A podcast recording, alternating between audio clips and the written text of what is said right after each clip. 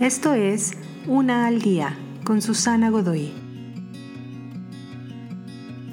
Día 229. Sea por bien o sea por mal. Tal vez te encuentras bajo la impresión de que para mostrar el amor y respeto apropiados a este Creador Supremo, siempre tienes que ser linda persona, amable o incluso perfecto.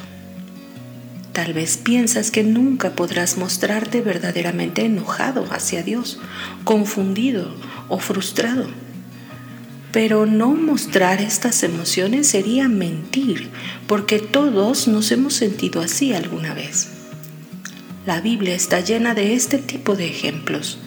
Personas que se quejan ante Dios, que reclaman, que se pelean con Él, que lloran de enojo y frustración por su situación Jacob de hecho peleó con Dios demandándole su bendición. La intimidad genuina es siempre el producto de la sana resolución de conflictos. Si tú no puedes expresar abiertamente tus diferencias, su relación no será más que una actuación educadamente fabricada. No tengas miedo de confrontarte con Dios cuando estás enojado, preocupado o confundido.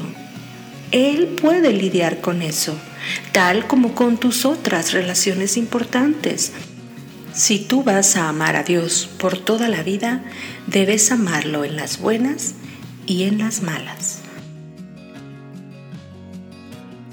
Te invito a seguirme en mis redes sociales Facebook, Instagram y YouTube.